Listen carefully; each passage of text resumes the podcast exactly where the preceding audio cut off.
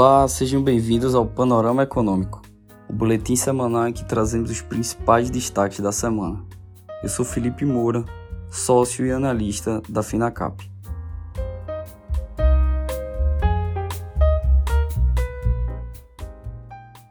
O Ibovespa emendou a sexta semana consecutiva de alta, o que faz com que o índice acumule uma alta de cerca de 20% desde o final de março. Paralelamente, os juros atingiram a mínima desde 2021. Os investidores reforçam as apostas em ativos de risco, na esteira da melhora do cenário macroeconômico. A inflação oficial brasileira, medida pelo IPCA, subiu 0,23% em maio, após uma alta de 0,61% em abril, segundo o IBGE. O resultado acumulado nos últimos 12 meses meses ficou em 3,94%, contra 4,18% em abril. O resultado do IPCA em 12 meses ficou acima do centro da meta inflacionária estabelecida pelo Banco Central, de 3,25% para 2023, porém ficou dentro da margem de tolerância de 1,5 ponto percentual, para cima ou para baixo. O dado reforça as apostas de que o Banco Central finalmente mudará o discurso de política monetária e motivou uma série de revisões para baixo nas projeções do mercado para a inflação no no ano. Em paralelo, impulsionado pelo desempenho acima do esperado da economia brasileira no primeiro trimestre deste ano e pelas medidas adotadas para estimular o crédito e reduzir a inadimplência das famílias, o governo deve revisar para acima de 2,4% a sua projeção de crescimento para o PIB de 2023. A próxima revisão da estimativa oficial deverá ser feita em meados de julho pela Secretaria de Política Econômica do Ministério da Fazenda. Na última revisão, no mês passado, a Secretaria revisou a projeção de 1,9% ante 1,6% estimado para março. Os sinais de alívio na inflação corrente abriram espaço para o entusiasmo dos participantes do mercado e refletiram, em especial, numa queda relevante dos juros futuros neste ano. As taxas de médio e de longo prazos alcançaram nesta semana os menores níveis desde dezembro de 2021, em um movimento que também afetou os juros de vencimentos mais curtos, diante da sensação crescente de que a Selic pode começar a cair já em agosto e ficar abaixo de 10% em 2024. O processo de descompressão dos prêmios de risco no mercado de juros começou a ganhar corpo de forma mais expressiva desde a apresentação da proposta do arcabouço fiscal do governo. Da máxima do ano até o pregão de quarta-feira, a taxa do DI para janeiro de 2029 caiu 2,69 pontos percentuais, passando de 13,62% em 2 de março para 10,93% essa semana.